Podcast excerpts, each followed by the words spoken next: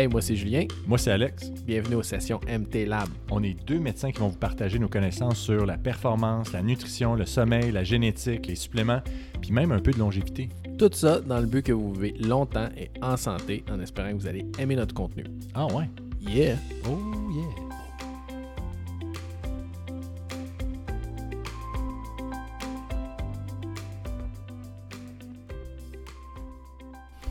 Good, mais ça, c'est déjà parti de toute façon. Non, non, come on, guys. Let's restart. non, non, non, we, we're already done. On a déjà commencé. C'est comme ça, ces podcasts-là. C'est comme ça, niaise pas, là. On peut toujours faire de l'editing après, toujours. Mais j'en fais pas, fait qu'il y en aura pas. Alright. Bon, ben, let's start this. Ouais. Shérif, introduis-nous. Pourquoi tu nous connais? T'es qui? Pourquoi t'es ici aujourd'hui? Hey, euh, ben, moi, je pense que qu'est-ce qu'on, comment on pourrait commencer, le Julien, euh, pour Ouais. faire ça euh, de façon adéquate. C'est, sincèrement, je suis vraiment excité aujourd'hui.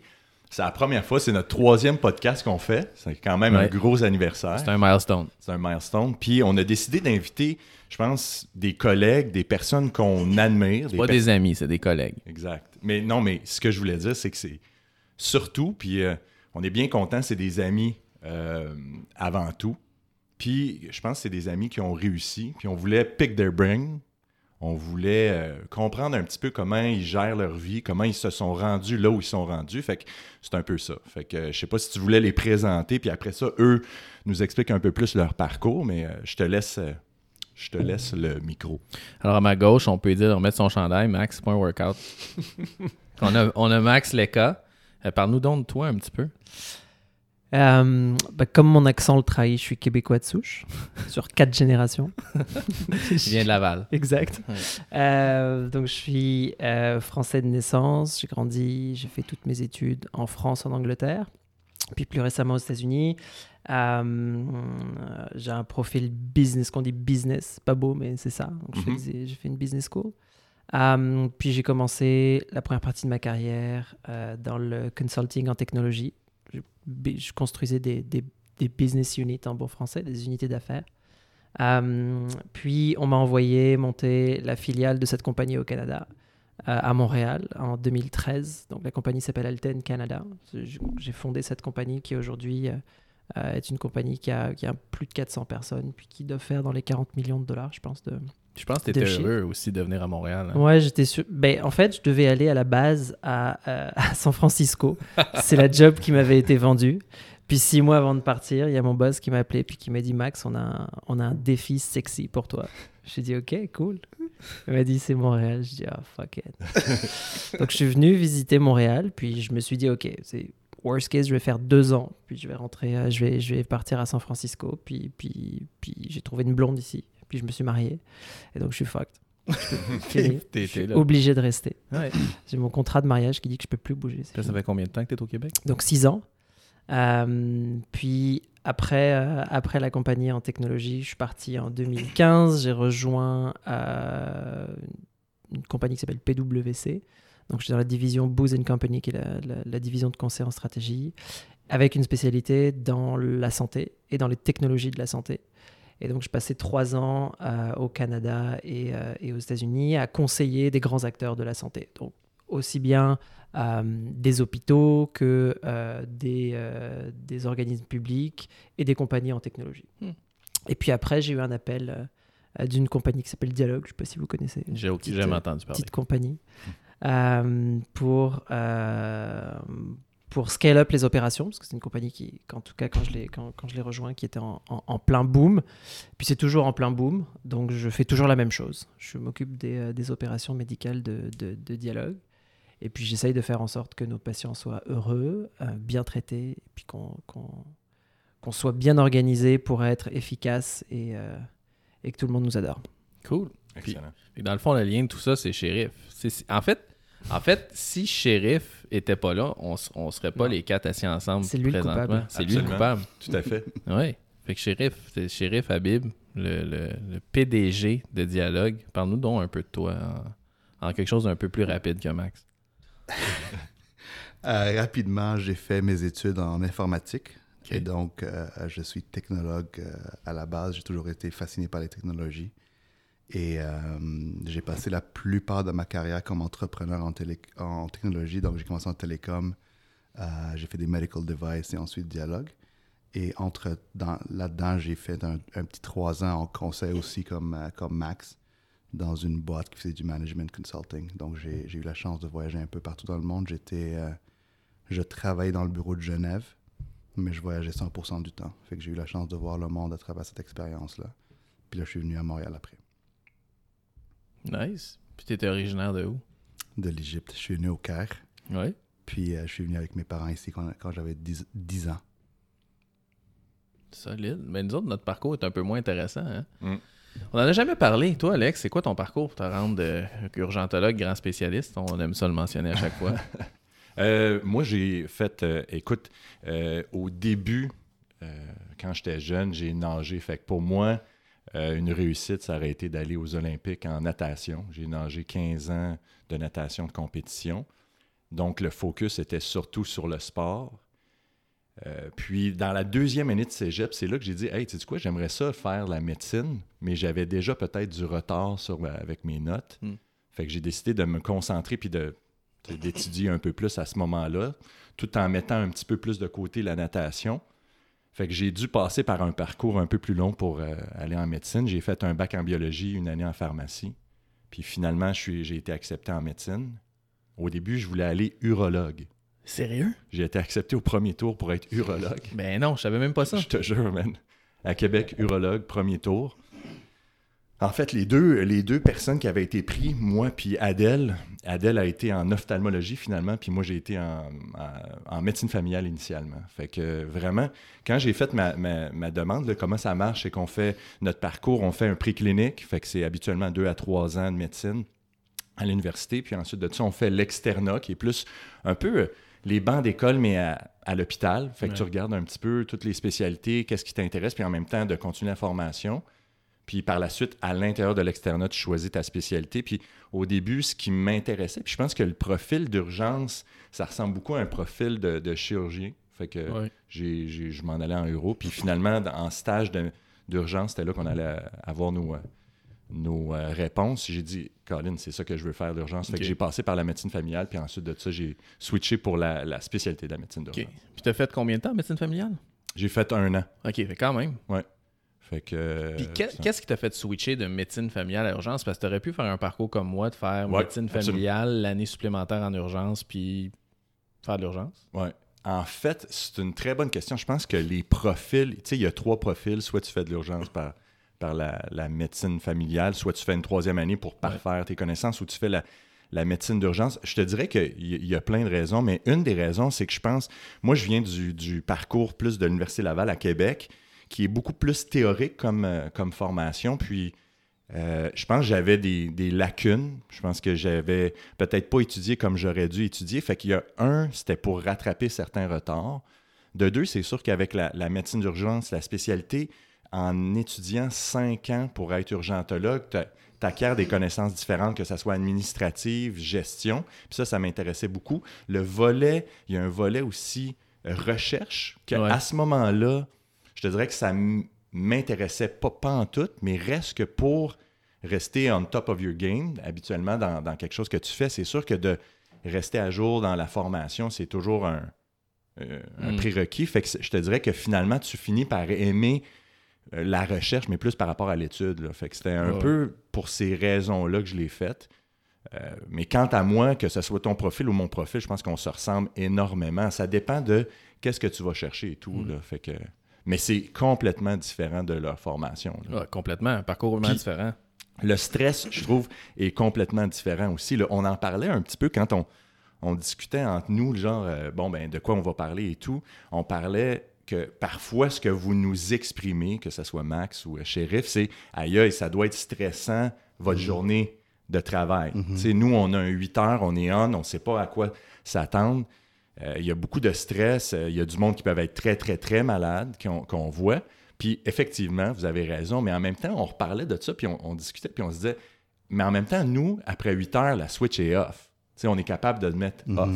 Puis là, on se disait, comment ils gèrent leur stress, comment ils finissent leur journée, comment la, journée, est-ce qu'elle finit? Tu sais, nous, le 8 heures finit, fait qu'automatiquement, ça finit, mais comment vous gérez ce stress-là, puis de finir la journée ou tout ça? Ouais. Elle finit comment votre journée? Quand est-ce qu'elle finit? Il y a toujours des courriels, il y a toujours quelque chose. Ouais. Shérif, toi, Mhm. finit jamais, j'imagine? J'essaie qu'elle finisse. c'est un, c'est um, un défi. C'est une, je suis toujours à la recherche de, de ce balance-là que j'ai pas encore trouvé. C'est un de mes euh, objectifs dans la vie de trouver une façon de mieux gérer le, le- le stress puis avoir un, un- un balance qui fait plus de sens que j'ai pas encore trouvé. Mais je suis en quête continuelle pour, pour, pour arriver là. Ta journée de travail classique, ça Mhm. ressemble à quoi, Ouais. mettons, une journée normale? là? Euh, une journée normale, je me réveille entre 5 et 6. OK. Euh, je fais un à deux heures de, de travail. Euh, dans le temps, j'allais au gym, on va en parler. Puis là, je- maintenant, je suis pas dans une routine, mais, mais dans Ouais. le temps, j'allais au gym une, une heure. Euh, là, j'allais au travail euh, peut-être de 8 à 8 à 6 ou 8 à 7. Euh, ensuite, rentrer, manger, puis faire un, un petit euh, dernier sprint de travail le, le soir. Mais pas du vrai travail, mais juste retourner des courriels ou des, des trucs comme ça. Fait que c'est des journées qui sont, quand on fait le calcul, là, c'est au moins 13 heures d'ouvrage, là, à peu près. là. Facilement, là. Non, parce que la grosse question, c'est quoi le, le vrai travail? Ouais. Je pense que je pense que mon constat, puis je, je- je le vois souvent dans les gens al- alentour de moi, c'est qu'on passe beaucoup de temps au travail, mais pas beaucoup de temps en travaillant vraiment. Puis j'essaie toujours de trouver des façons d'optimiser ce, ce ratio-là que j'ai pas encore euh, j'ai pas encore maîtrisé, mais, mais je, je pense que je, je, m'améliore chaque semaine, chaque mois. Mm. Mais c'est un gros défi parce que, oui, ça a l'air que de 13 heures, mais quand tu coupes toutes les non-value-added stuff, il reste pas tant, tant, tant dans le travail. Hmm.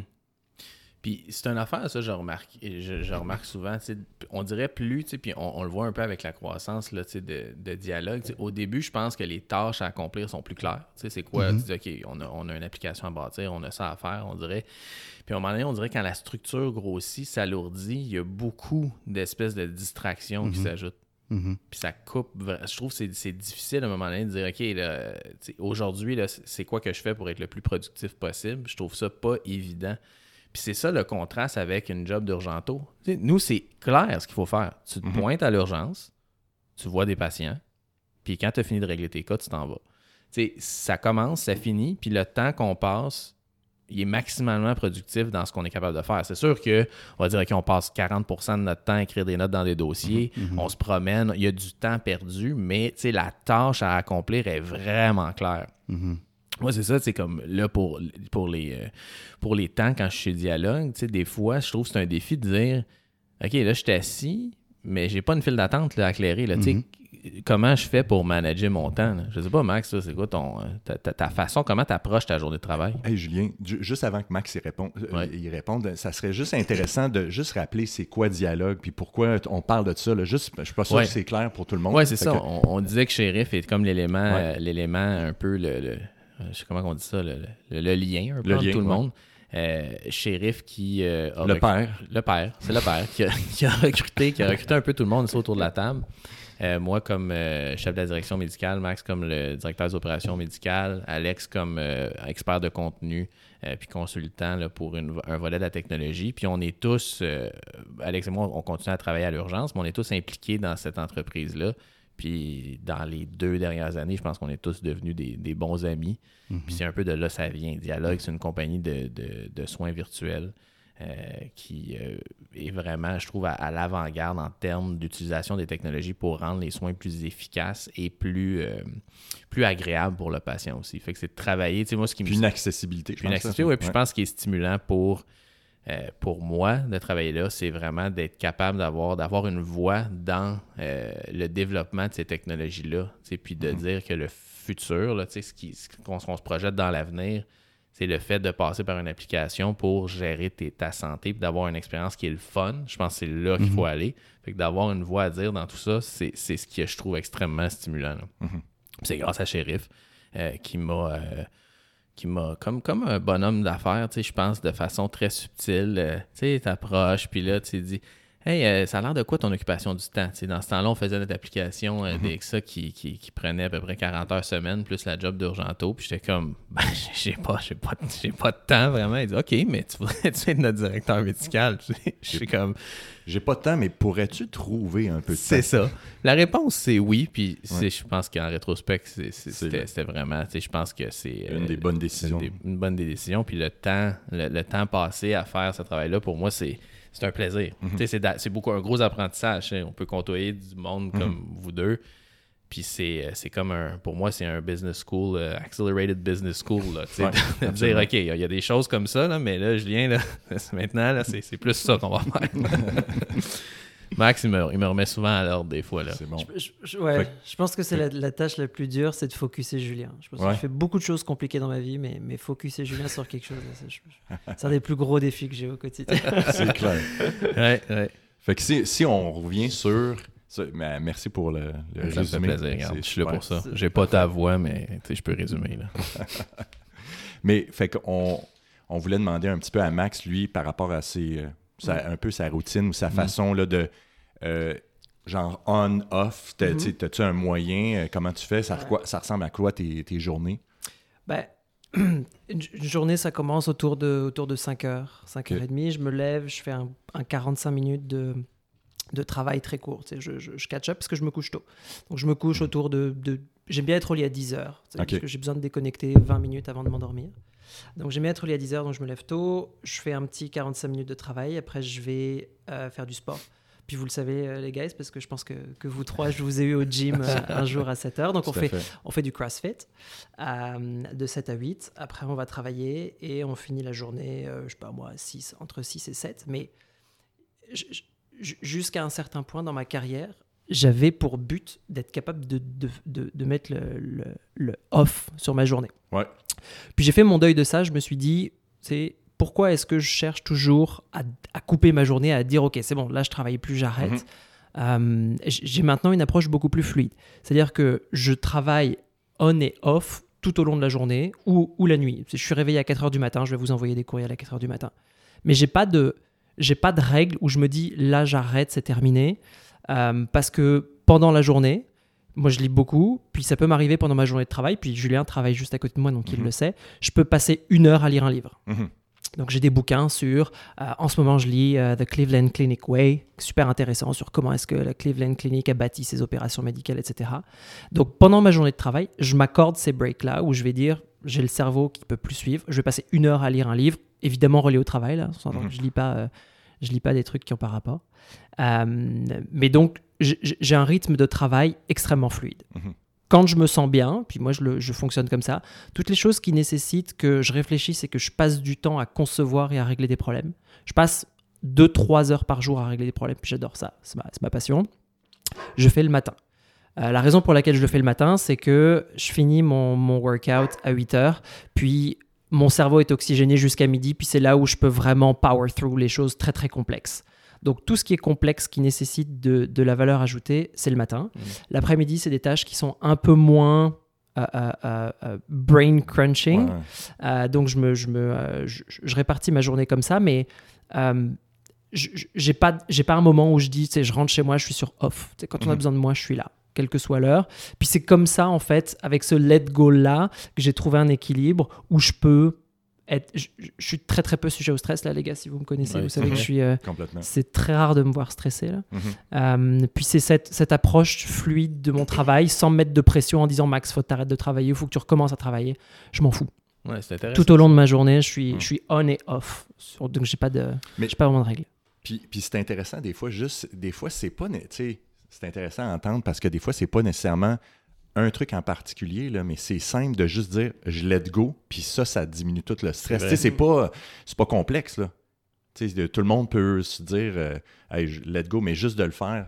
Mais, c'est- mais c'est c'est vrai ce que tu dis, puis j'avais j'avais jamais pensé ça à ça comme ça. Puis, moi, des fois, ce qui, me, ce qui va m'occasionner du stress, c'est quand j'ai une charge de travail qui est vraiment, vraiment grosse devant moi.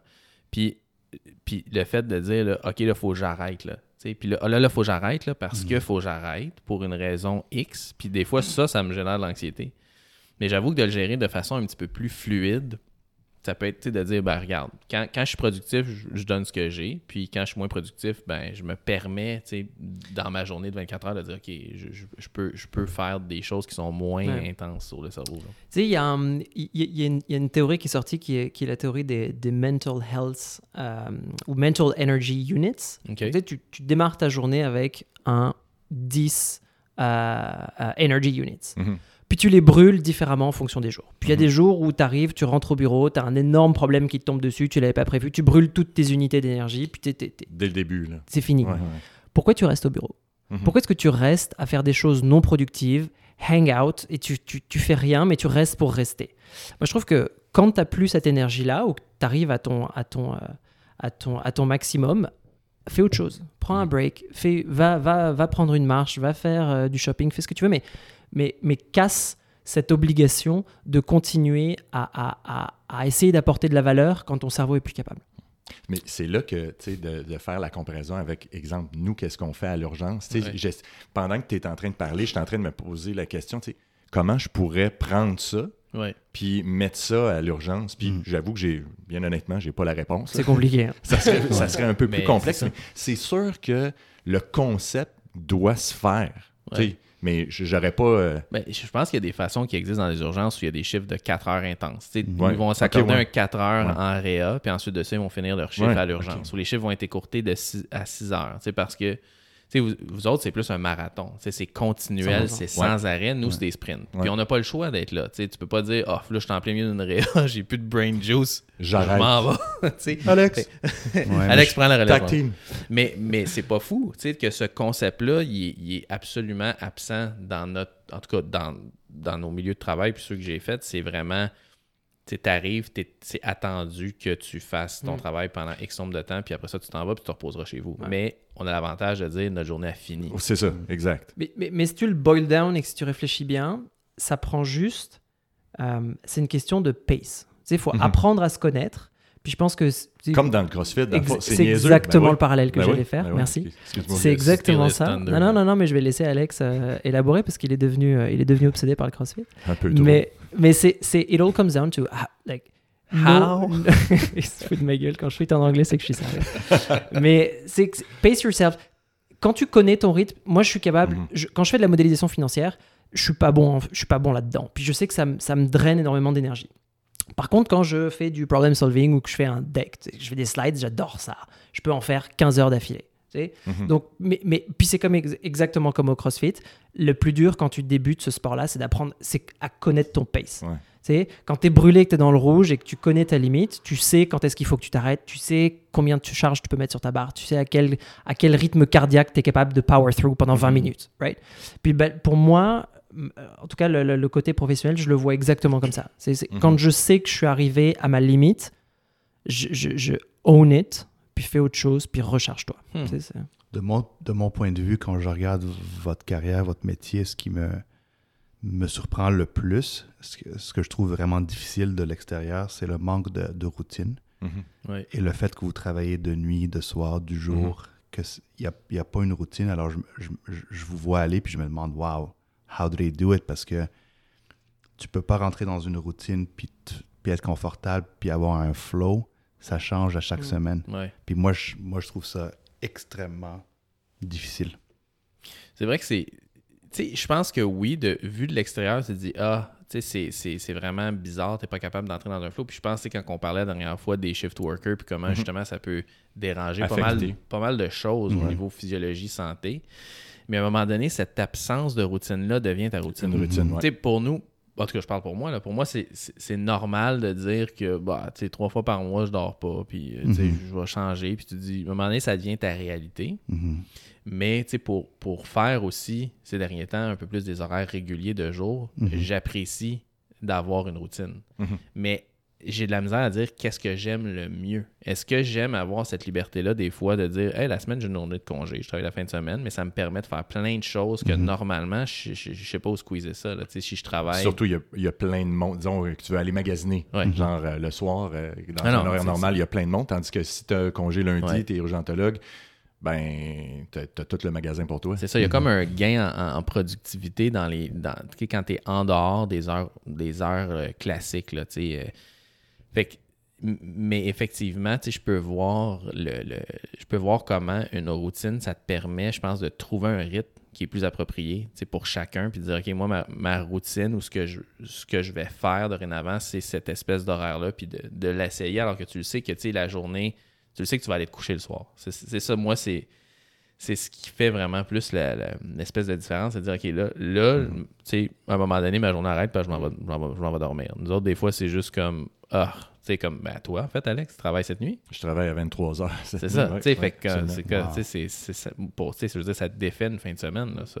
Moi, je suis curieux de savoir comment vous gérez votre sommeil. Parce que moi, quand je dors pas, je suis incapable de fonctionner. Ouais, si je dors aussi. moins de 6 heures ou de 5 heures par nuit, là, je, je- je- comment est-ce que vous gérez votre sommeil? Puis comment est-ce que vous arrivez? Moi, je vois Alex qui travaille toute la nuit, il dort une heure, puis il vient au gym à 7 heures. Ouais. Incroyable. Comment vous faites, guys? Ouais. Comment tu fais, toi, en fait? Ben, je pense que tu gères mieux ton sommeil que moi.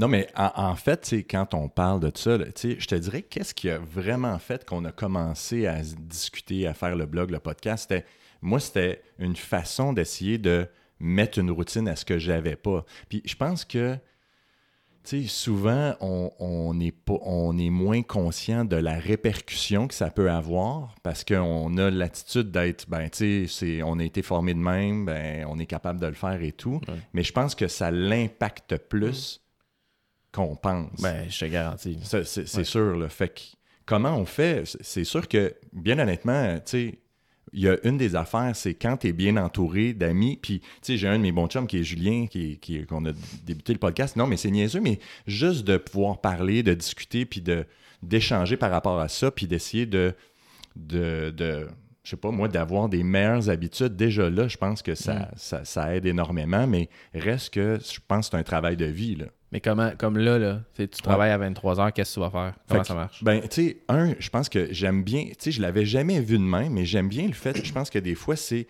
en début de pratique, je- ça me stressait énormément. Tu sais, j'étais comme, ah, ça, va, ça va bloquer ma fin de semaine, je profiterai pas de ma fin de semaine. Puis probablement que de faire cette activité-là, là, un dimanche, genre fin d'avant-midi avec vous, j'aurais eu plus la tête à, genre, esprit, il faudrait que j'aille me coucher et tout ça, mais je pense qu'il y a un let go. Un, c'est, il y a un let go, puis tu sais, maintenant, ma routine, c'est, ben, tu sais quoi, je vais aller me coucher. Moi, souvent, c'était en fin d'après-midi, je vais me coucher un 3-4 heures. Euh, puis, euh, j'ai décidé de gérer ma nutrition comme si je. je, je tu sais, je. Tu étais sur un horaire normal, dans le fond. oui, exactement. Fait que j'essaie de contrôler les choses que je suis capable de contrôler sans nécessairement être trop strict sur moi. Mm. Puis après ça, ce que je contrôle pas, donc ce que je contrôle pas, c'est d'aller travailler de nuit, d'être exposé à la lumière quand je devrais être couché, euh, de gérer des cas, gens qui peuvent être euh, très malades pendant la nuit. Ça, je le gère pas. Fait que tu as un let go là-dessus, puis Mhm. tu acceptes que pendant quatre jours, ben, tu es différent que tes amis. Ouais.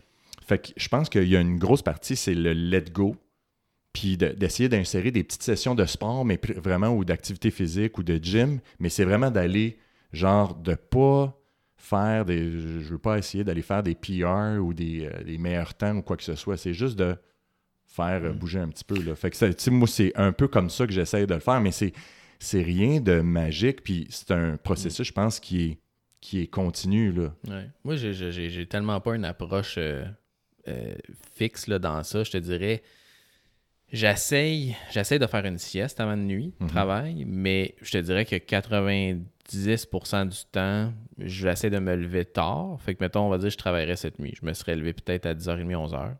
Puis, je vais me recoucher le lendemain à 10h30, 11h. OK. Fait que je vais faire le 24 heures. Comme ça, quand j'arrive chez nous le lendemain, je suis vraiment fatigué. Puis là, je dors comme un bébé. tu sais. Fait que je me couche à 10, 11 heures, je vais me lever à 5, 6 heures le soir, d'un coup. Et tu gères ta nutrition comme Alex, comme si tu travaillais pas la nuit. Donc, toi, Je, je l'ai convaincu Tu de m'as faire tu ça. m'as convaincu. puis, tu sais, puis, puis quand on regarde justement les études, puis tu sais, ça, Ouais. je pense que c'est une bonne intro justement au cortisol, Ouais. À la résistance à l'insuline. Euh, tu sais, euh, pourquoi les shift workers ont, ont plus d'obésité puis plus de maladies cardiovasculaires. tu sais, Il y, a une, il y a un peu tout ça qui vient jouer en compte. Fait que c'est sûr que quand tu dis on se soumet à des heures de nuit, déjà là, tu es réveillé quand tu devrais dormir. Beaucoup plus résistant à l'insuline. Ça veut dire que ton foie va, avoir tendance à tout stocker ce que tu manges directement euh, en réserve de graisse. Là. Euh, tes muscles sont aucunement sensibilisés à recevoir du glycogène en pleine nuit. Fait que ce qui arrive, c'est que ben, si tu manges, puis surtout si tu manges quelque chose qui a beaucoup de carbs ou qui est, Qui est souvent le cas qui est quand souvent on est le nuit. cas parce qu'on fait des mauvais choix alimentaires, c'est, c'est, c'est, c'est, c'est fou, là. Tu t'en vas à l'urgence, tout le monde mange de la pizza, Ouais, de la tu vas pas manger du thon euh, saisi à l'urgence. Non, c'est ça. Fait, que- fait que tout ça fait en sorte que ça fait vraiment du bon sens de dire la nuit, je mange pas. Ouais. Fait que euh, moi, c'est- dans les derniers mois, mais je te dirais toute ma carrière à date, je mangeais, c'était un classique. Je me suis fait venir d'un restaurant qui a passé au feu, malheureusement. Ça a complètement détruit ma, ma diète la nuit. C'était une salade grecque au poulet grillé. C'était comme une joke. Je mangeais tellement tout le temps ça la nuit. C'était hallucinant. Puis c'était une méchante salade, tu sais, avec de la vinaigrette plein de sucre, là, pas bon. là. Mais c'était pas si pire. Au moins, c'était pas une pizza toutes les nuits. Mais c'est ça. Fait que j'essaie de pas manger la nuit. Je fais une sieste le jour avant les nuits si je suis fatigué. Puis ensuite de ça, j'ai pas de difficulté à dormir le jour parce qu'il fait vraiment noir. là, je dors dans le sol. là, tu sais, puis ça, j'ai pas de difficulté. Puis ce qui est pervers, par contre, c'est que. Puis ça, c'est tous ceux qui font des, des stretches de nuit puis qui changent beaucoup. Mhm. C'est qu'après ça, on se remet d'un horaire de jour. Fait que quand tu finis ta dernière nuit, on dit que tu finis à 8 h du matin.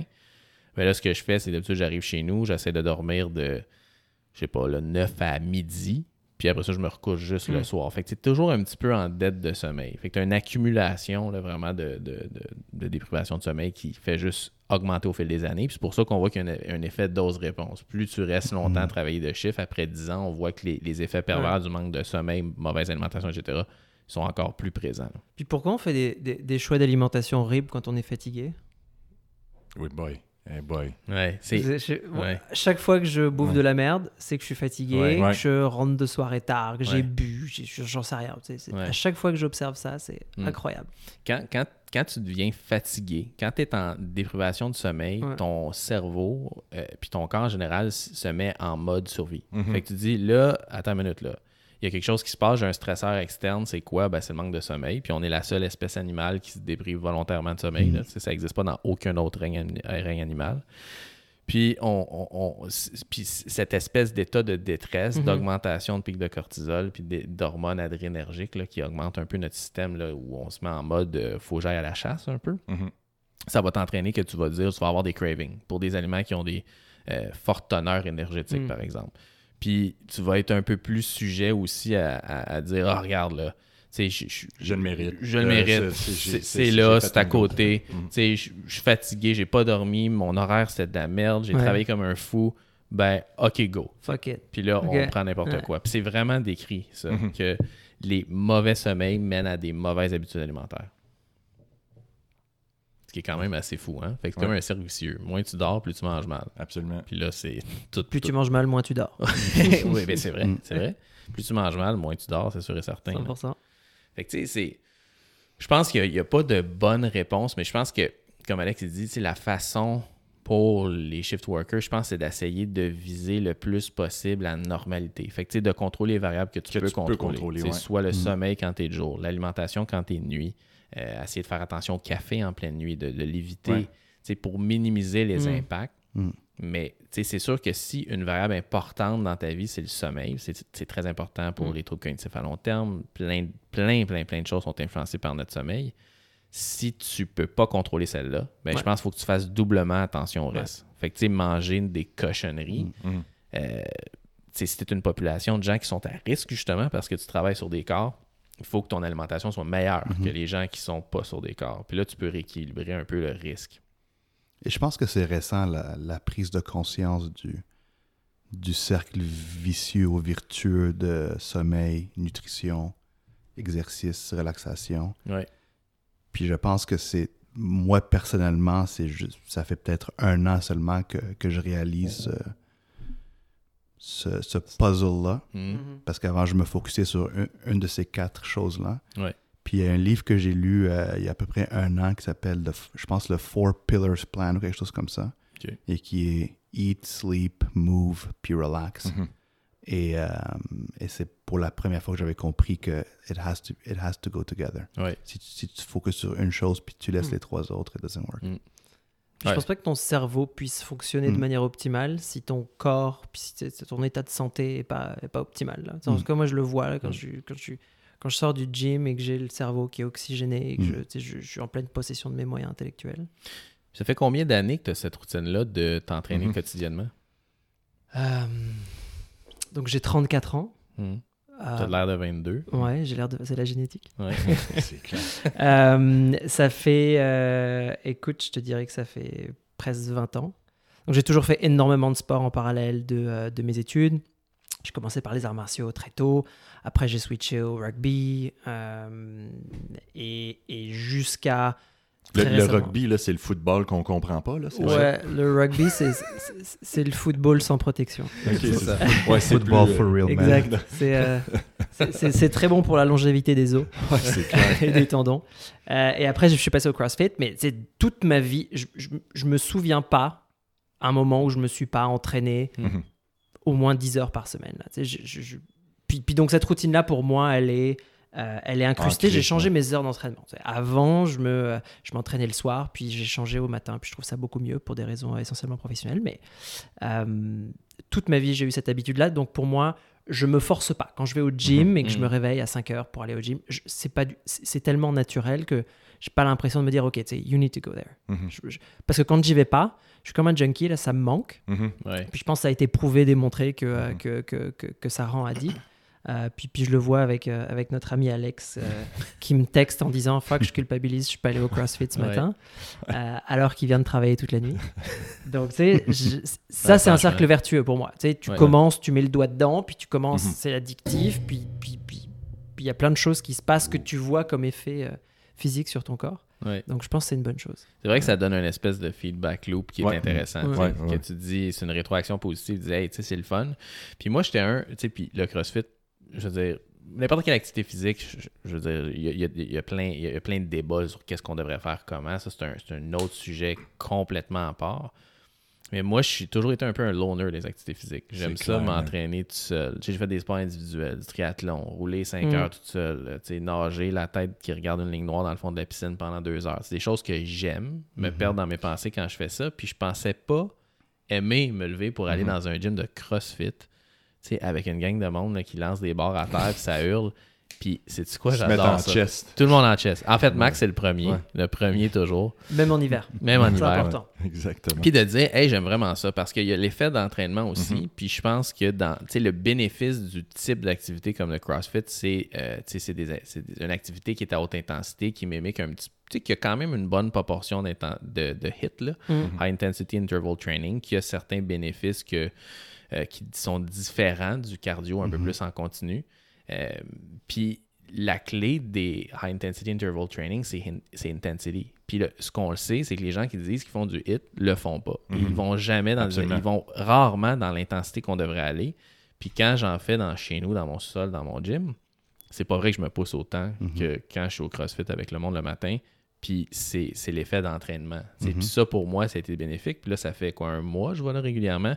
Puis les changements sont comme vraiment euh, apparents là, par, par rapport à la force puis l'amélioration. Puis, tu sais, moi, je pense qu'au-delà de ça, là, même si t'ôtes la composante sport, là, c'est niaiseux, mais ça l'a encore plus régularisé ton, ton horaire, moi, je pense. Oui, oui, mais oui. Au-delà de, de travailler de jour maintenant, tu sais, pour le trois mois que tu fais plus euh, à te concentrer à dialogue, je pense que ça l'a régularisé. Puis tout ce qui, c'est plate, mais de d'avoir une routine qui est plaisante, mais d'avoir une routine de régulariser certaines affaires, ça, ça fait beaucoup Mm. de différence. Puis Ouais. peut-être pas, tu sais, de régulariser de travailler de nuit, à la limite, ça fait même une différence. Tu sais, si on travaillait juste de nuit, il y en a qui disent qu'il pourrait avoir certains bénéfices, le fait de ne pas changer.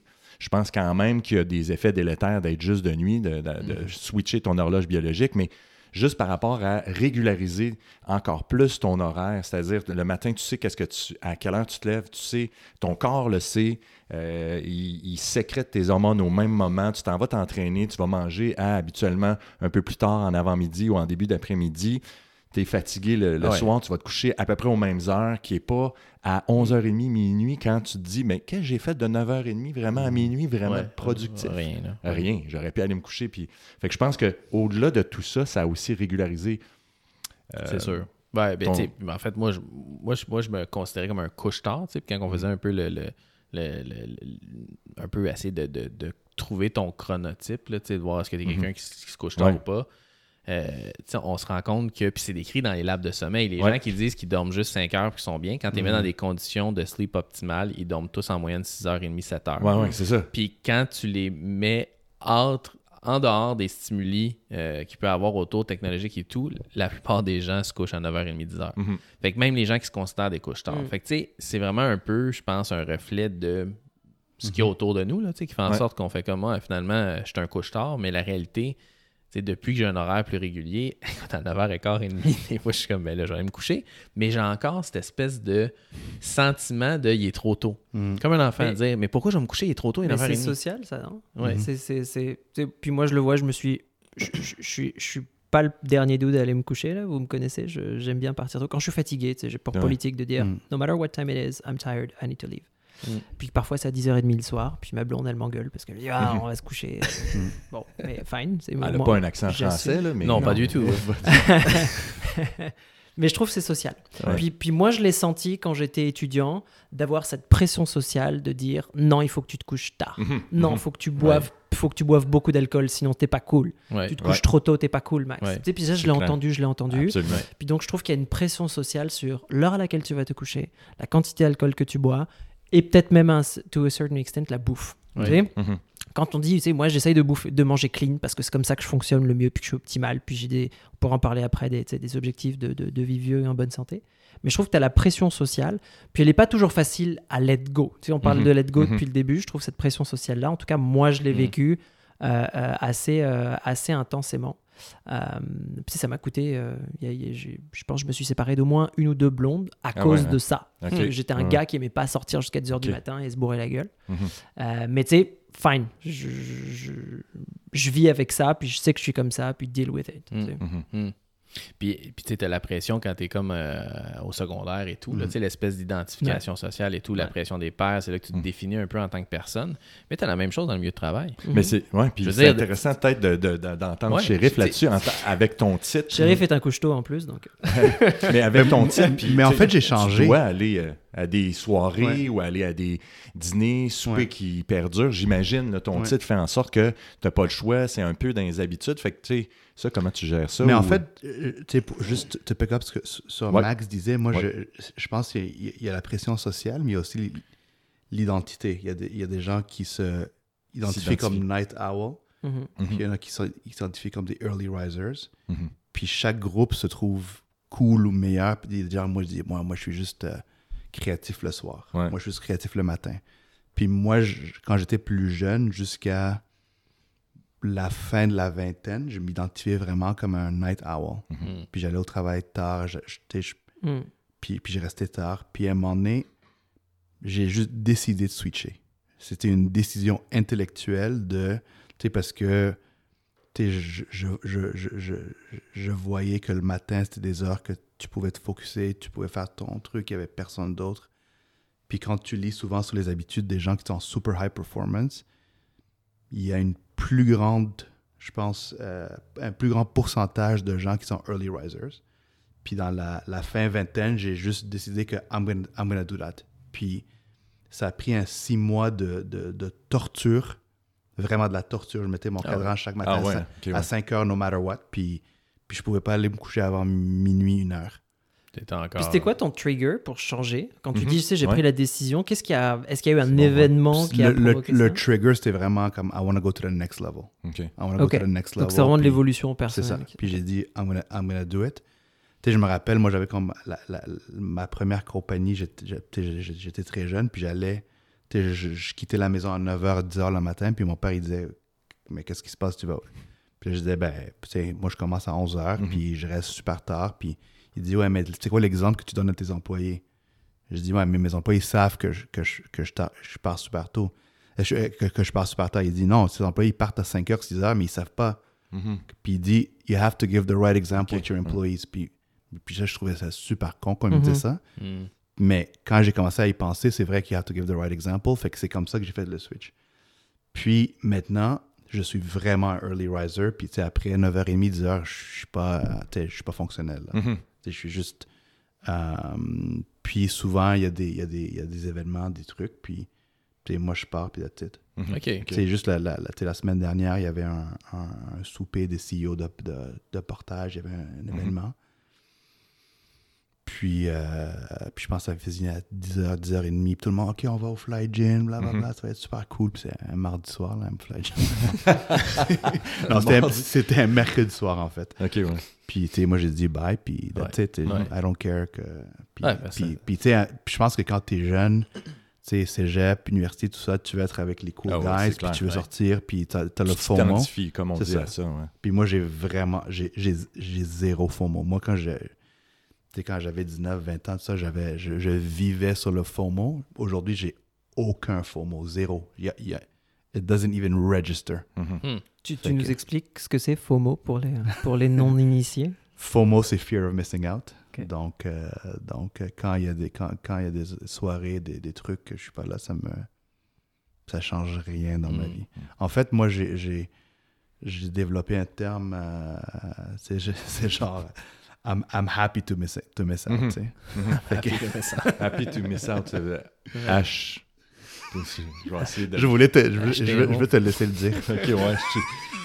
Je, je vais vous revenir. Hey, Alex, va, va écrire ça sur un papier. reviens Ouais. Hatmo. Hey, Hatmo. Happy non, mais- to miss out. Mais, mais au-delà de peu importe ton chronotype ou tout ça, là, je pense que ce qui est important de retenir, là, que ça soit early riser ou euh, late owl, quoi que ce soit, faudrait plutôt que ça reste un good sleeper. Mhm. Sincèrement, peu Ouais. importe. Là, Mm.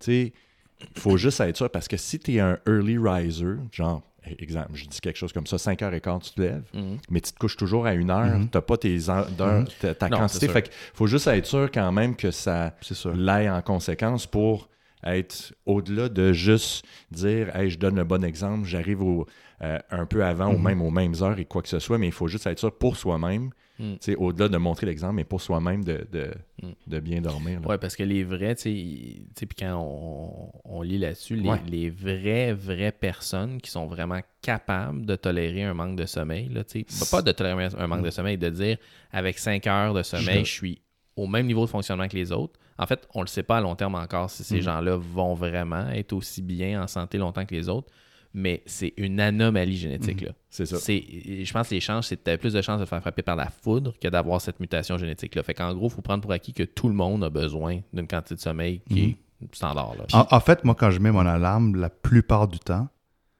je je, je, je, je mets pas une alarme avec une heure. Je mets une alarme avec un, un, un, un, temps, un là. timer. Ouais, ouais, ouais. OK. Fait que, tu sais, je, je mets, je mets un timer 8 heures. Ah, Mhm. pas vrai? OK. Ouais. OK. OK. Puis that's it. Whatever, whatever time it is. Ah, J'ai jamais fait ça. J'ai jamais pensé à C'est ça. c'est intéressant, ouais.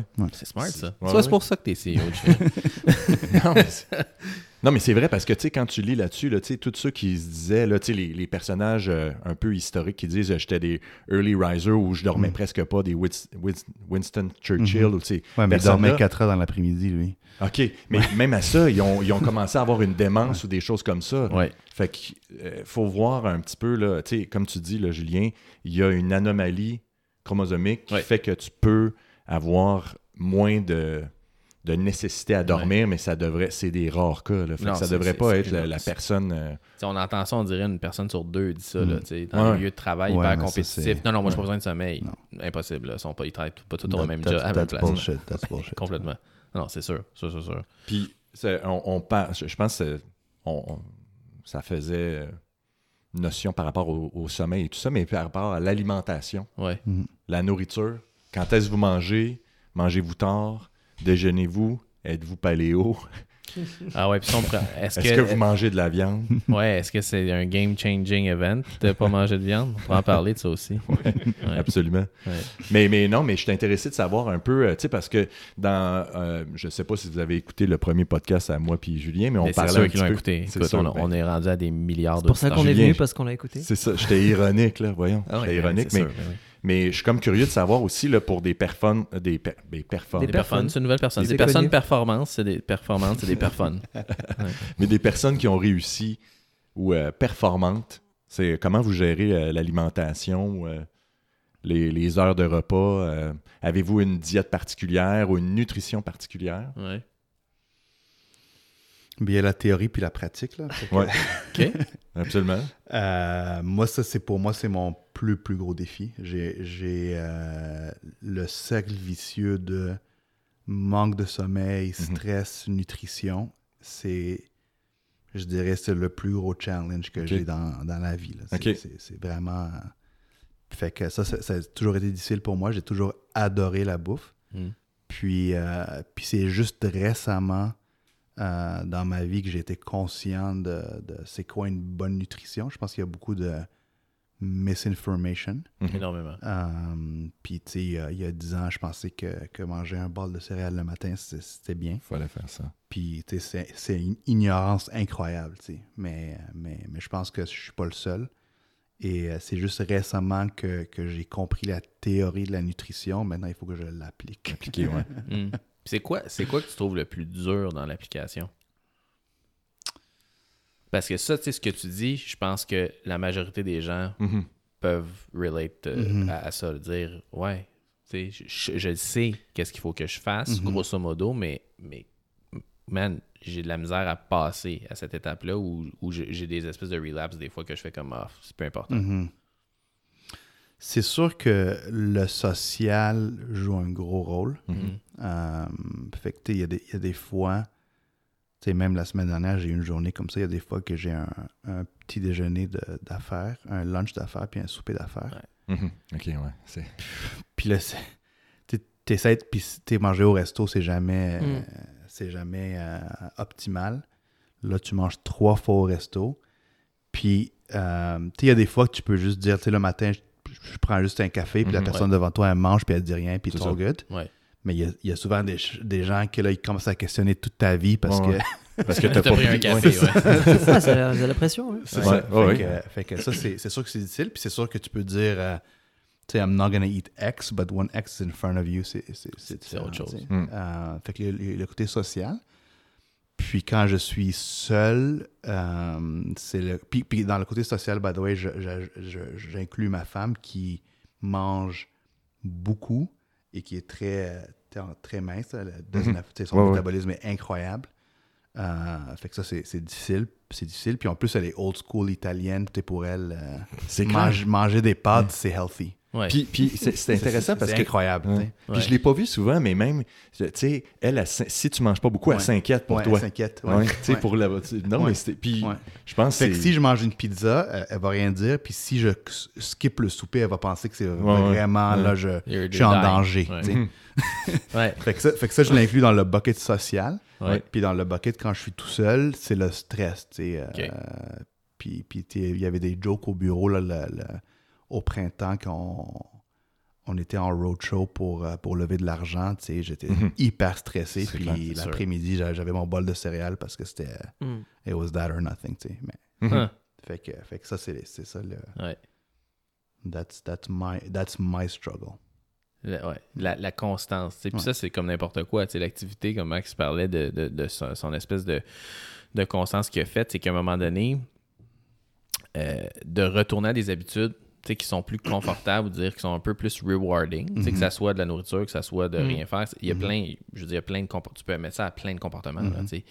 de revenir à ça, souvent, c'est comme notre espèce de, de façon de gérer notre stress. C'est de dire, ah, ça, ça diminue mon stress, puis that's it. Mais le- l'effet pervers, c'est que après, tu dis, merde, là, je suis encore plus loin de mes objectifs de santé, ça me stresse encore plus. L'effet pervers. Fait que t'as peu. comme un effet pervers des deux côtés. Fait que, tu sais, je pense, le- l'exemple, c'est d'être capable de trouver un changement qui est réaliste, mais que tu peux maintenir dans le temps. Souvent, le problème, c'est qu'on essaie de tout changer en même temps. ouais. Absolument. OK, là, je veux perdre 20 livres, je vais changer ma nutrition, je vais changer Mhm. mon activité, je vais changer mon sommeil, je vais arrêter d'aller dans les 5 à 7, je mangerai plus au restaurant. Tu sais, hey, wow, attends une minute, là. Commence par une intervention, Mhm. inclus-la dans ta routine pour que ça Mhm. devienne partie intégrante de ta vie. Puis ensuite de ça, on en rajoutera une autre. Puis une autre. Parce que sinon, c'est trop. Puis le fait de tout causer ces changements-là en même temps, ça devient anxiogène pour les gens. Puis ils disent, OK, Mhm. c'est trop compliqué. Ouais, c'est- Je reviens, à mes, ouais, je Ouais. reviens à mes habitudes. Ouais. Puis un des modèles standards, sais, mettons qu'on parle de perte pondérale, sais, qui est un struggle de 40% des Nord-Américains. Ben, la plupart des diètes qui étaient conseillées, c'était des restrictions caloriques. Ouais. Puis notre, notre corps est bien fait. Tu sais, si tu manges plus, ton corps va essayer de garder le balance, la balance puis d'augmenter ton métabolisme de base. Puis ça a été étudié où on faisait manger un nombre de calories 1,5 fois la normale à des individus. Puis on mesurait qu'est-ce qu'il prenait comme poids après trois mois versus qu'est-ce qu'on avait calculé qu'il devait prendre. Mhm. Puis à toutes les fois, les gens prennent moins de poids qu'on avait calculé parce que le métabolisme de base s'habitue. Mhm. Mais imaginez l'inverse, tu es en restriction calorique, Mhm. Donc tu diminues ton métabolisme de base. Fait que là, tu fais ça pendant trois mois. Ton métabolisme est diminué, donc tu manges moins, tu perds pas autant de poids que tu Mhm. devrais parce que ton métabolisme s'habitue. Puis là, après ça, tu te dis Ah, fuck it, je retrouve à mes habitudes, je recommence à Mhm. manger le même nombre de calories, mais là, tu prends encore plus de poids. Mhm. Puis, ça, être- ça, puis ça, être malheureux dans le, in the process, Ouais, avoir ouais. tout le temps faim, puis être euh, Mm. irritable, puis Ouais. ça, c'est... Ouais. There's no point, tu sais. Mais oui. Puis c'est ça que tu voyais dans le- il y avait un TV show, hein, le Biggest Loser. Ouais. Euh, les gens, ils se mettaient dans des conditions de restriction calorique qui étaient insoutenables là, au fil du temps, avec des quantités d'exercice physique qui n'avaient aucun sens. Mm. Puis tous ont repris leur poids et plus après. Puis, on s'entend que quand on parle de prise de poids, tu sais, le, le- le chiffre sur la balance, on Mhm. s'en fout là. Mhm. c'est pour moi, j'ai jamais regardé mon, je, je- je sais à combien je, combien je pèse, mais je me fous du chiffre. Ce qui m'intéresse, c'est- c'est c'est à quoi je ressemble devant un miroir. le Puis pourcentage de gras. Puis pour moi, le, ouais, mon, mon seul, la seule chose que j'ai jamais mesurée, c'est mon tour de taille. C'est la seule façon que je vois si je suis gras ou pas. C'est mon tour de taille. Si je vois mon six-pack, tout va bien. Quand je vois plus mon six-pack, fuck, guys, faut que je. Lui, lui, il faut peut, que je dire, lui, il peut dire Hey, quand je vois mon six-pack. Je te dirais Je suis pas rendu là encore. Moi. Je te dirais qu'on le voit en ST, ton Mais tu sais, un- un- avant les gens. puis- puis moi, la, la, la, la, la bouffe, j'ai découvert ça quand j'ai commencé à, à vieillir parce que. euh, donc, j'ai toujours, j'ai toujours mangé n'importe comment jusqu'à 25, Mhm. 30 ans. Mm. Euh, puis quand je me suis rendu compte que je récupérais pas aussi rapidement, c'est que je me prenais un, un choc au rugby, puis tu sais, avant ça me prenait une semaine quand j'avais 20 ans à récupérer, puis là ça me prend trois semaines. Euh, quand je faisais des workouts intenses, puis que j'avais des courbatures pendant une semaine, tu sais, je- je- tout- tout- toutes ces choses accumulées, je me suis dit peut-être peut-être qu'il y a un truc à changer au niveau de mon alimentation. Puis il y a une chose que j'ai commencé à faire, puis qui a- qui m'a énormément aidé, c'est que tous les dimanches, je prépare un bouffe du midi Hmm. pour la semaine. Puis, puis Wow. je mange tous les jours la même chose. Tous les midis, C'est un robot, c'est une machine. il y a ouais. exactement la même chose. Ouais. Donc, je contrôle au moins la moitié de ma journée parce que tu sais, Mhm. je suis un- je- je- donc je fais du intermittent fasting en, en 8, en, en 8 heures par jour, c'est ma fenêtre de nutrition. Donc, de midi à 8 heures, je mange. Ouais. Puis moi, je contrôle mon, euh, mon alimentation, le premier repas midi qui est pour moi le plus important parce que c'est là où on arrête le jeûne. Comme je l'ai préparé, j'ai pas besoin de me casser la tête à dire, tu sais, j'ai faim, je vais aller prendre, commander un truc Mhm. sur Uber Eats ou Mhm. Foodora Ouais. qui va m'apporter Ouais. de la merde. Ça, je sais que je le maîtrise parce que c'est là où je suis le plus à risque. Ouais. Je me connais, c'est quand je finis mon, mon fasting que je suis tenté de manger de la merde. Alors que si j'ai ma bouffe qui est prête, je sais que je vais être super clean. Mhm. Puis après le reste de la journée, ça va bien se passer. Donc, tu sais, tous les dimanches, je passe une heure et demie, deux heures à structurer mon alimentation du midi pour la, pour, pour la semaine. Puis après, bah, tu sais, je, je, je mange du chocolat, là, Julien. euh, Mhm. Julien, je Je, pense pens- je qu'on- pensais que je pensais que moi, je mangeais du chocolat beaucoup Ouais. jusqu'à temps que je vois ce que Max Ça peut mange comme chocolat. Puis je peux y aller là. Tu sais, chocolat, je- je- j'y vais, euh, j'y vais franchement. Et le soir, euh, le soir, j'ai donc mon, mon- ma, ma femme, je suis marié maintenant. Mais oui, c'est ta drôle, Il femme. faut que je dise ma femme, Mm. euh, qui, euh, qui s'occupe de, de faire la bouffe. Elle est super, elle est super clean sur la bouffe, mais elle est italienne aussi, donc c'est pas, pas toujours facile. Mais, mais j'arrive à contrôler sans, sans restriction, en faisant du intermittent fasting. Ouais. Je mange à ma faim, j'ai jamais faim pendant la journée, là, sauf à arriver à midi parce Ouais, qu'il faut que je recommence à manger. Mais je peux manger du chocolat, je peux manger euh, des carbs, je peux manger à peu près n'importe quoi. Mhm. Puis j'arrive à maîtriser mon, mon, mon, mon poids. J'ai pas de problème de, euh, Mm. de, de surpoids en faisant ça. Puis je trouve que je dors beaucoup mieux. Euh, et que mon niveau d'entraînement le matin, les deux premières semaines, oui, j'avais un peu plus de mal quand j'ai commencé à faire ça, à, à- à garder la performance et l'intensité dans mes workouts. Mais tu sais, au bout de deux semaines, le- tu le disais tout à l'heure, le corps est bien fait. Je vois plus de différence. Mm. À moins qu'il y ait un workout qui soit vraiment intense où j'ai besoin de force, comme on a fait vendredi dernier. Ouais. Euh, mais, mais sinon, pour moi, il n'y a pas de différence. Mm. Donc c'est vraiment c'est ça. efficace. Puis tu sais, ça s'inscrit aussi dans la. Dans, on parle toujours là, de, de longévité. Tu sais, moi, ce qui m'intéresse, c'est de rester en forme le plus longtemps possible. Ouais. Mhm. OK?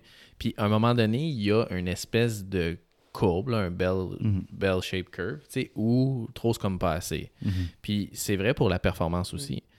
Qu'est-ce qui est bon pour la performance et pas nécessairement bon pour la longévité en santé? Et vice-versa. Et vice-versa. Fait qu'il faut, il faut trouver un juste milieu. Est-ce que ça te dérange de ne pas être capable de faire un clean and jerk avec trois plates? Alors que je sais que ça te dérange. Max, c'est Max, sûr, c'est ça sûr, lui ça dérange. C'est discutable. Quand tu regardes plus le, le portrait à long terme.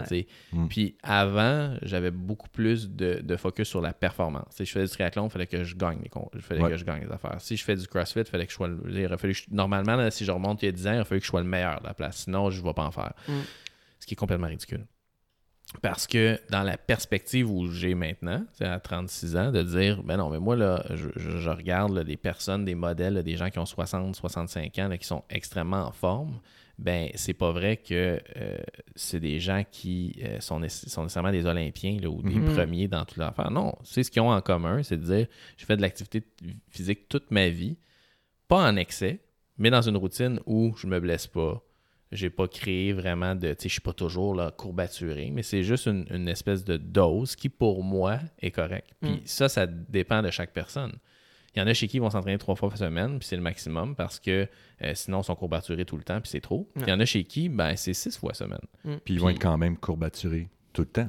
Oui, quand même, même, Julien. courbaturé tout le temps, comme moi. Fait que, tu sais, fait, fait qu'il y a toujours. Puis chaque individu a vraiment cette courbe de dose-réponse-là qui est différente. Fait que ça, tu peux penser la même chose pour l'alcool, pour la consommation de gras saturés versus carbs versus euh, gras non saturés. Il y a plein. Chaque individu est différent.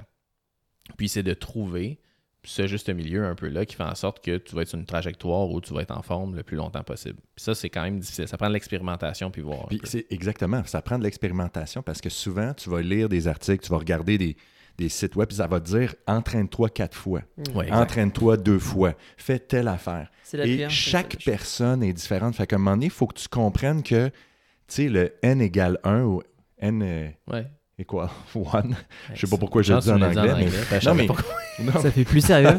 Oui, c'est clair. Mais non, mais c'est vraiment ça. À un moment donné, je pense, moi, c'est récemment, dans les deux, trois dernières années, que j'ai compris faut que tu sois à l'écoute de c'est quoi qui est bon pour toi. Mhm. Parce que je pense souvent, on essaye de se référer à un site web, un article, Ouais. euh, Ou une un- lecture. Un ami. Un ami, oui.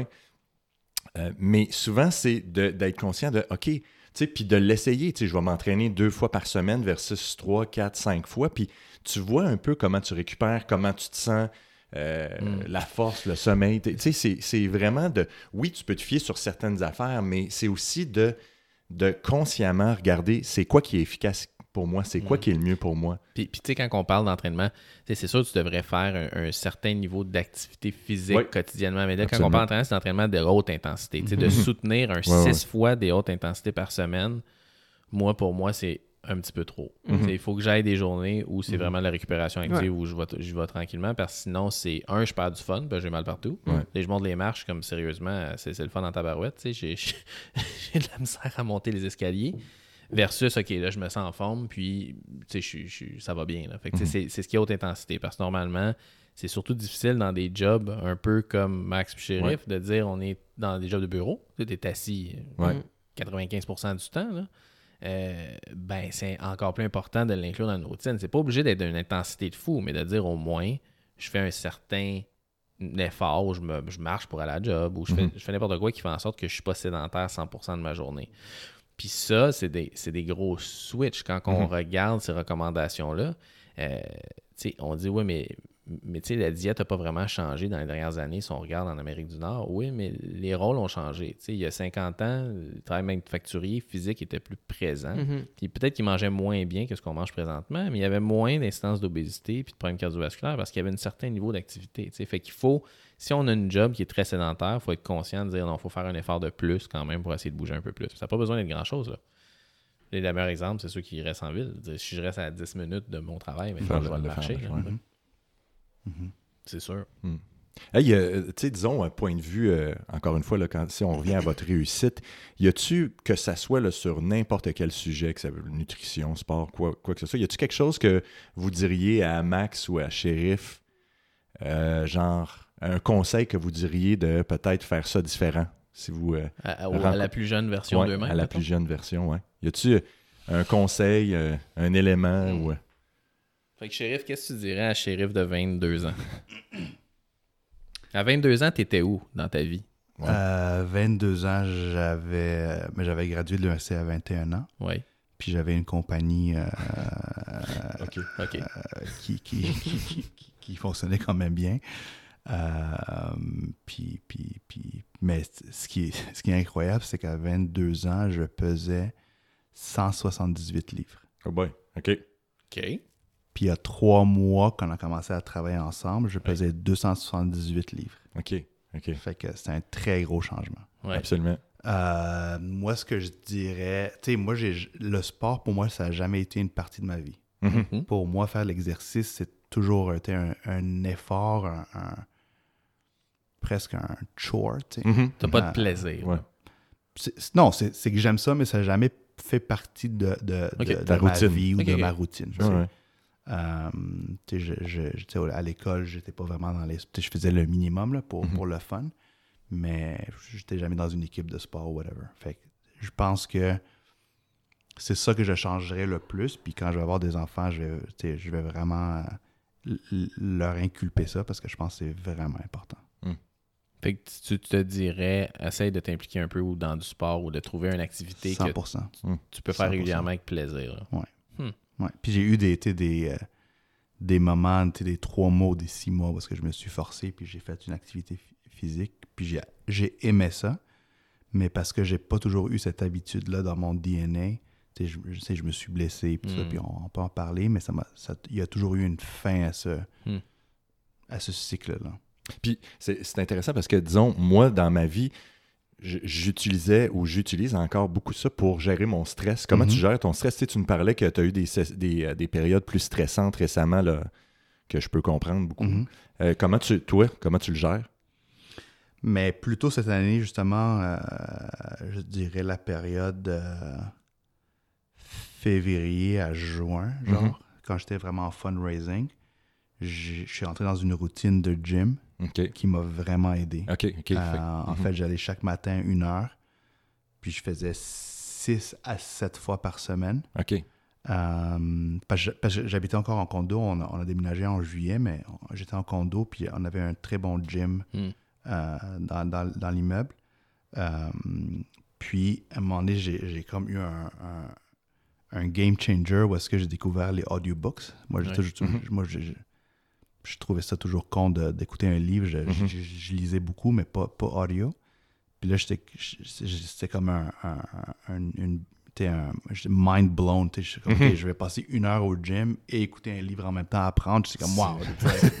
Parfait C'est mix. comme, ouais, Ouais, ouais. c'est comme un, un- secret weapon. Puis en même temps, j'allais dans une période difficile à- au travail, puis j'écoutais un livre qui m'a vraiment aidé. C'était le livre de Shoe Dog de Phil Knight, l'histoire de Nike. OK, ouais.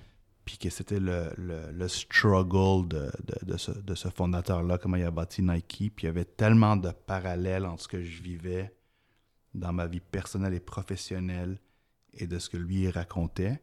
Puis j'allais au gym, puis ça m'a ça a un peu sauvé la vie, là, pas pour dramatiser, mais Mhm. sais, ces, ces trois mois-là, ça, ça a été vraiment un game changer. Puis là, en juillet, on a déménagé. Mais là, puis là, je m'étais blessé, je pense, en juin, Ouais. mon, le bas du dos. Euh, puis on a déménagé en juillet, puis là, j'avais plus de gym. Mm. Euh, je, je marche au travail, c'est à peu près à 35 minutes euh, chaque matin, fait que c'est ouais. pas mal. Ouais. Euh, je marche une, une fois le matin, puis le soir, je, je prends pas mal des Uber. Fait que c'est 35 minutes de marche, mais c'est pas high intensity. Mhm. Puis j'essaie de, de, de réintégrer le gym euh, slowly, slowly, mais c'est avec, avec en, en regardant le bas du dos là, pour, pour faire attention. Puis ton objectif, t'as-tu un objectif en tête? De santé, mettons, dans les cinq prochaines années ou à long terme? Fait que à long terme, tu sais, je pense que comme tous ici alentour de la table, tu sais, on est dans le milieu de trentaine, fin de trentaine, puis on n'a pas d'enfants. Début 40. Début quarantaine, quarantaine. Alright. puis on n'a pas, puis on n'a pas d'enfants. Fait que, tu sais, je me dis, si je veux voir mes enfants grandir, puis Mm. même voir mes petits-enfants à un moment donné, je peux pas mourir à 65 ans, tu sais. Ouais. Euh, fait que, tu sais, je me dis, tu sais, j'ai- j'ai j'ai fait des choix dans la vie tels que je suis arrivé maintenant à 38 ans, pas d'enfants, je viens de me marier, on veut partir une famille. The only way to make it work, c'est si je peux avoir une qualité de vie, longtemps. Mhm. Fait que ça, c'est plus à long terme. Puis, short term, euh, à 35 ans, je me rappelle, je m'avais dit, euh, je m'étais dit, euh, tu sais, abs by 40. Puis dans le temps, c'est dans 5 ans, c'était comme, OK, même si Ouais. je, je perds un livre par mois, je vais arriver là. Mhm. Là, j'ai 38 ans, puis c'est comme, oh shit. It's not gonna happen. Yeah, it's not gonna happen. mais- you got two years, man. Two years. Mais Ouais. tu sais, je me dis, tu sais, I would love to be in the best shape of my life at 40. Ça, c'est Mhm. mon nouveau, euh, mon nouveau comme North Star. OK. Nice. Puis, tu sais, quand on parle de, de, de mettre des objectifs qui sont réalisables, tu sais, ça, c'est important. Tu sais, parce que, tu sais, c'était quoi ton best shape of your life? C'est écrit quand tu étais à 21 ans, 22 ans? Ouais. Tu sais, est-ce que, est que tu te dis, OK, là, 40, c'est dans Mhm. deux ans. Mhm. Est-ce que tu penses que c'est un objectif réaliste? Avoir des abs, peut-être pas, Mhm. mais être en bonne shape, oui. OK, good. Puis ça, c'est important. Parce que si tu dis, tu sais, mon goal, euh, aspirational goal, c'est de dire, hey, je, je veux dire que je sois in the best shape ever dans deux ans. Puis là, tu- je veux dire, c'est noble, bien. Mhm. sais, Ça va te permettre d'aller dans la bonne direction, mais tu veux pas tomber dans une position dans deux ans puis d'être découragé, Mhm. même si tu as perdu 50 livres, Mhm. mais que tu n'es pas dans le best shape of your life, tu vas être comme, ah non, tu sais, je suis pas dans le best shape of my life. Là, tu vas voir ça comme un échec.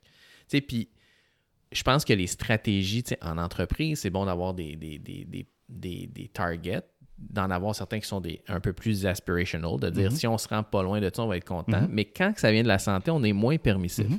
Les gens vont dire Hey, tu sais, je, je veux, Max, il dit Moi, je veux faire un clean and jerk à 400 livres dans trois semaines. Puis là, il fait à 395 Mhm. il va être frustré. Il va dire j'ai pas fait 400, c'est vraiment frustrant, etc. Puis là, il va aller manger 8 boîtes de chocolat parce que c'est ça, c'est ça, son- ça qu'il fait. Noir. Wow, bien important. C'est important. Mais, mais alors que, tu sais, ce que j'aime, c'est de, de donner des, euh, des buts qui, qui vont être réalisables parce que tu feed off de ça. Tu dis, tu sais, c'est un quick win, je me suis Mhm. rendu là, je l'ai, je l'ai eu, puis là, Mhm. maintenant, je peux aller vers la prochaine étape, tu sais, puis de l'intégrer. Tu sais, j'aimerais ça que tu donnes des objectifs du style, je veux, euh, je veux intégrer un changement. Mhm. Puis ce changement-là va t'amener proche de ton Mhm. but. Puis tu dis, je vais intégrer ce changement-là puis le respecter 90% du temps. Mhm. Puis ça, tu peux dire, OK, je l'ai fait. Puis je sais que si je fais ça, ça m'amène proche de mon but. Mhm. Puis le chiffre de poids à perdre, Mhm. le- les abs, la performance, on s'en fout. C'est un peu, c'est c'est un peu une façon plus euh, encourageante de dire, hey, j'ai réussi à intégrer ce changement-là. Maintenant, je fais du time restricted eating ou j'ai vraiment coupé de moitié mon junk. Ou... Puis là, ben, je suis sur un bon, une bonne trajectoire. Puis je sais que la corollaire ou le résultat de ça, c'est que ça va m'amener proche de mon objectif qui Mhm. est de vivre en santé puis voir mes petits-enfants. Mhm. Je pense que c'est plus facile à soutenir que de dire je veux perdre 100 livres. Tu sais, Ouais. Je veux dire, ça, man, tu sais, c'est comme OK, je comprends qu'on veut le faire, mais c'est pas grave si ça prend 8 ans. Mhm. Mhm. Tu sais, L'important, c'est que tu trends towards this. Ouais, je suis d'accord. Ouais. Puis, tu sais, je pense que tu as eu, tu sais, récemment, tu as eu un mariage.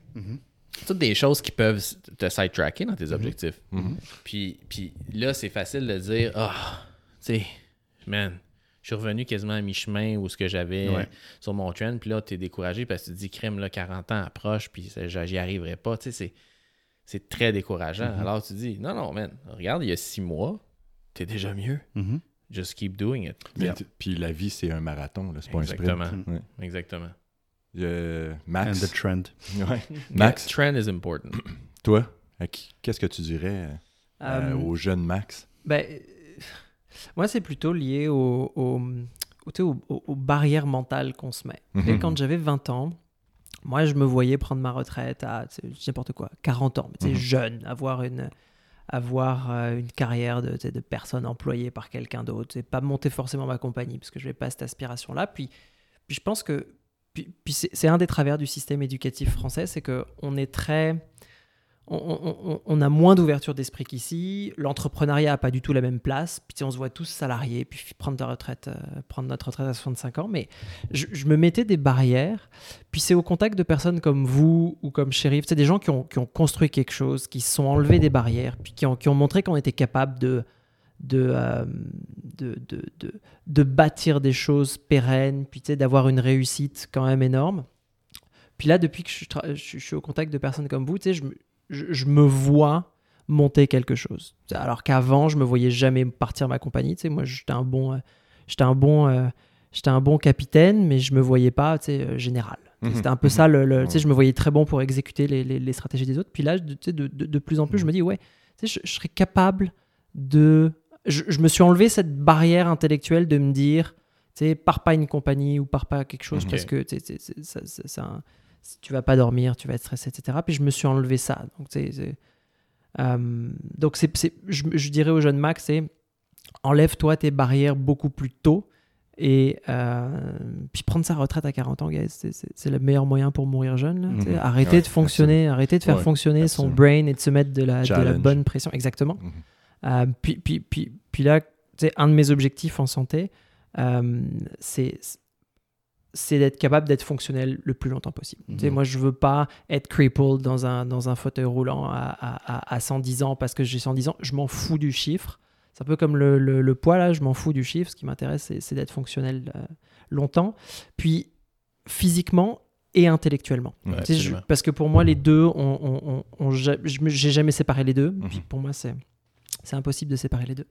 Mais je veux être capable de réfléchir à 80 ans, comme je réfléchis aujourd'hui. Je veux être capable de bouger, pas comme aujourd'hui, mais de, mais pas, pas, pas trop éloigné de ce que je suis Mhm. capable de faire aujourd'hui. Donc c'est ça le- le- le- l'objectif. Puis, puis euh, je suis intéressé à avoir ton opinion sur. Il y a beaucoup de monde qui pourrait dire Ouais, mais qu'est-ce que tu en penses du CrossFit par rapport à ça? Ouais. Parce qu'il y a beaucoup de monde qui, Ouais. qui disent c'est Oui. peut-être pas le meilleur sport pour, tu sais, physiquement avoir. euh, En Qu'est-ce fait, que tu en penses, toi, ouais. de ça? Ben, tu sais, c'est une. On dit toujours la dose fait le poison. Ouais, puis je pense que ce que disait Julien, c'est très vrai. Mhm. Euh, le, le CrossFit, une des choses, puis au-delà du sport, il y a une philosophie Mhm. qui est la philosophie de l'anti-spécialisation. Mhm. Donc quand tu fais du CrossFit, tu n'es pas capable de battre un marathonien sur une distance. Tu n'es pas capable de battre un Olympic weightlifter, mais overall, ton niveau de fitness, puis c'est ça que j'aime dans ce sport-là, euh, c'est comme tu n'es pas spécialisé, overall, tu es censé être meilleur que un marathonien si on te donne n'importe quel Mhm. défi physique, parce que tu te spécialises pas. Puis c'est ça que j'aime dans le CrossFit, pour la longévité, c'est que tu n'es pas spécialisé. Mhm. Donc tu vas pas être un powerlifter où tu es censé euh, euh, le- lever des charges extrêmement lourdes. Tu vas pas être un marathonien parce que je suis pas convaincu que le marathon c'est très bon pour la longévité non plus. Mais ce qui est au centre de la philosophie du, du, du CrossFit, c'est la fonctionnalité. C'est Mhm. capable d'être fonctionnel longtemps. Puis c'est pour ça que un des trucs cool avec le CrossFit, c'est que c'est adapté à tout le monde. Que tu pèses 400 livres, 50 livres, que tu aies 20 ans ou 90 ans, on est capable d'adapter le workout Mhm. pour que tu sois, capable de le mener à bout, que tu restes fonctionnel.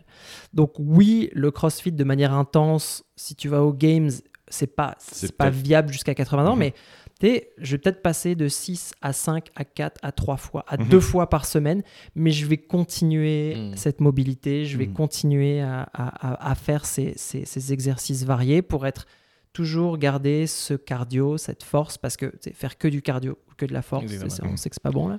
Ouais, puis je pense que le, le- le CrossFit a un peu donné une espèce de framework pour justement aller travailler un peu tous les systèmes d'énergie. Ouais. Mm. Puis, tu sais, je pense que c'est- c'est un peu cette philosophie-là. Tu n'es pas obligé de faire du CrossFit pour avoir ces, ces gains-là, Ouais. ces bénéfices-là, mais ça l'a un peu popularisé, cette espèce de généralisation-là, de dire on n'est pas les meilleurs euh, Olympic weightlifters, Mhm. on n'est pas les meilleurs gymnastes, mais on est capable de faire un peu de tout.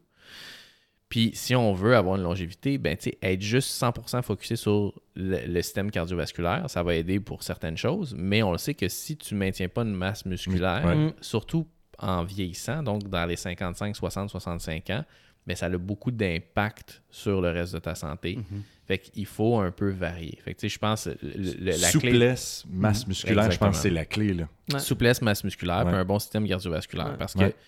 Souvent, ce que les gens ont, ont- on a de la misère à, à différencier, c'est, tout le monde adhère à une certaine philosophie. C'est la même chose en nutrition. Je suis Mhm. paléo, vegan, végé, carnivore, Atkins. euh, y a- Ouais. tout le monde va dire, moi, je prêche pour ma paroisse. Mhm. Puis ça peut être un débat qui est infini. On l'a vu dans le dernier euh, documentaire Game Changers de Netflix, que tu sais, il y a des gens qui me textent, ils disent c'est tellement bien fait, là, je vais, je vais tout lâcher la, la bouffe, puis je vais commencer à manger juste des plantes. Je suis comme, oui, ok, c'est bien. Si tu n'étais pas consciencieux de ton alimentation avant que tu mangeais de la scrap, n'importe quel changement qui fait en sorte que tu vas cuisiner ton alimentation puis manger des éléments, des aliments qui sont entiers, tu vas faire un bon step vers la santé. Peu importe c'est quoi ta diète. C'est un peu la même chose avec l'activité physique. Le monde va dire, ben oui, mais moi je fais de la natation, c'est le meilleur, c'est le best Mhm. sport ever, je veux juste faire ça parce que c'est bon, puis les- le reste, guys, de ce que vous faites, c'est pas utile. Ben, c'est ça, ça avance à personne. là. Je pense que la clé, c'est de dire variez vos entraînements. Mhm. Faites en sorte que vous allez utiliser chaque système puis niveau d'énergie, Mhm. puis garder une souplesse, une masse musculaire, puis une bonne capacité cardiovasculaire le plus longtemps possible. C'est ça la clé là, pour une Mm. longévité qui est en santé. Et le peu de, de- de- d'expérience CrossFit que j'ai eu avec Alex puis Max, ce que j'ai trouvé fantastique dans, dans ce sport-là, c'est la communauté. Mhm. Je pense que quand on parle souvent de, de sport, on ne parle pas de cet aspect-là. Mm. Ouais. Et je pense que dans- quand on parle de longévité puis de, de santé globale, la communauté, c'est extrêmement important. Absolument. Et je pense qu'avoir un tribe de gens qui nous supportent, qui nous encouragent, qu'on voit chaque matin, je pense que c'est une grosse partie de, de- de ça. Absolument. Puis j'ai jamais rencontré une, une, euh, des gens tellement euh, supportive, Mhm. même que je fais même pas la moitié du sais, tout le monde euh, cheer me on, euh, it's like, it's fun. Mm. Puis je pense que euh, je, tu sais, je pense que c'est une très, très euh, importante partie du CrossFit. Puis je pense que dans n'importe quel sport ou activité qu'on fait, il faut trouver aussi ce, ce côté-là Oui. communautaire. Oui, puis c'est, démontré, les, les- les effets d'entraînement communautaire pour des changements qui sont plus long terme, Mm. c'est, c'est souvent ce qui est le plus, euh, le plus bénéfique. Peu importe à quelle communauté tu vas appartenir, tu sais, qui a un impact positif Mhm. sur ta santé, ben c'est, bénéfice pour tout, c'est bénéfique pour tout le monde, puis surtout dans le, le- support. Dans, sais, dans tout ce qui est le, le, le Blue Zone euh, Research, Mhm. il y, a, y eu beaucoup de, de, de- de critiques de, de, cette recherche-là, mais je pense Mhm. qu'il y avait le, tu sais, le seul, la seule constante entre tous ces peuples-là, c'était l'aspect communautaire. Mhm. Mhm. Mm. C'est Puis l'aspect de, des, des, des personnes âgées qui avaient encore des contacts avec les générations euh, plus jeunes, etc. L'entraide, ouais. Ouais. Puis ça, je pense que quand on parle de performance, tout ça, des fois, on oublie ce- cet aspect-là. Ouais, Fait que prenez tous un abonnement au CrossFit. on, va vous, on va vous donner un spécial à la fin du podcast. Max il a passé son message. Ouais, ouais. non, puis, puis ça amène aussi, je pense, une chose qui est importante, puis souvent qu'on qu'on entend, puis je trouve que c'est très euh, péjoratif et frustrant, c'est les gens, c'est le jugement que les gens Mhm. vont porter chez, chez ceux qui essayent là, de s'améliorer Mhm. ou qui ont un surpoids au point de ça, ils vont dire, ces gens-là ont un manque de motivation. On Mhm. entend ça tout le temps. Mhm. Ouais, non, mais cette personne-là, euh, elle a un problème de ce contrôle de poids parce qu'elle n'est pas motivée. Puis ça, je pense que un qui l'a bien expliqué, c'est euh, Jason Fung dans, dans un Mhm. de ses livres des euh, Obesity Code, qui disait, basé sur cet argument-là, je veux dire, tous les gens qui ont eu un parcours académique qui nécessite une certaine motivation Mhm. pour passer à travers, ben, tous ces gens-là devraient pas avoir de problème de Mhm. poids. Alors Mhm. que, tu sais, c'est facile de constater que si 40% de la population a un, un problème, problème de de poids, ça n'a rien à voir avec la motivation. Puis, ça, c'est extrêmement culpabilisant. Tu sais, quand tu es quelqu'un qui veut s'améliorer dans ce domaine-là, puis que la perception générale, c'est Ouais, mais Mhm. si ça marche pas, c'est parce que tu pas motivé. Mhm.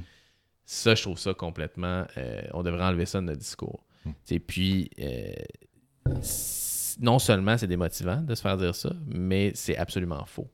Puis chacun a différentes raisons, a Mhm. différents obstacles qui font en sorte que implémenter des changements va être plus difficile. Puis, on n'est pas tous égaux. Il y en a qui ont une génétique qui est beaucoup plus permissive que Mm. d'autres. Mhm. Puis ça, faut pas l'oublier aussi. Là. Euh, c'est quand même très, très prévalent. Puis il y a beaucoup, beaucoup plus de recherches qui se font aussi sur euh, tout le, le sais, De dire euh, les bactéries qu'on a dans nos intestins ont un rôle sur l'extraction calorique qu'on peut faire dans certains aliments. Puis ça peut avoir des effets, des effets aussi Mm. directs sur l'obésité. Fait que donc, il, il- il faut faire attention De juger. de juger parce que présentement, si tu sais, la diète nord-américaine, qui est ce qui est recommandé, est probablement une des causes présentement d'une grosse partie de l'obésité. Puis les gens qui ont une diète nord-américaine ne sont pas obèses, c'est parce qu'ils ont un- des traits génétiques qui sont favorables à tolérer ce type d'alimentation-là. Mais tu sais, quand tu vois quelqu'un qui est à l'hôpital, tu sais, qui, est, euh, qui a eu des problèmes d'obésité, de diabète, qui a fini avec euh, une amputation d'un orteil, deux orteils, un pied, une jambe, tu sais, puis à cause des complications macrovasculaires, microvasculaires du, du diabète, c'est facile de dire, oh, mais cette personne-là, tu sais, c'est parce pas qu'elle a motivée. jamais été motivée, Ouais. tu as changé de poids. Non.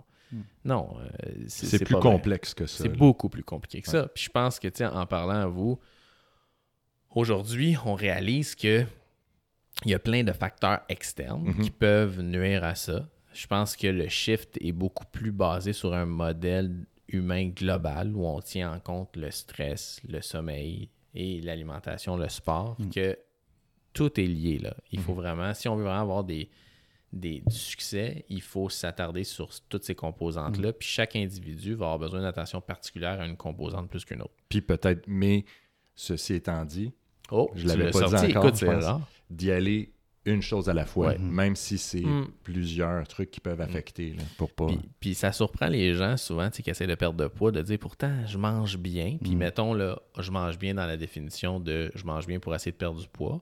Tu sais, imaginons qu'ils font pas de la restriction calorique, ils font du jeûne intermittent, puis ils ont vraiment diminué les sucres processés, tu sais, les sucres raffinés, etc. Mm. Puis ils disent ça fonctionne.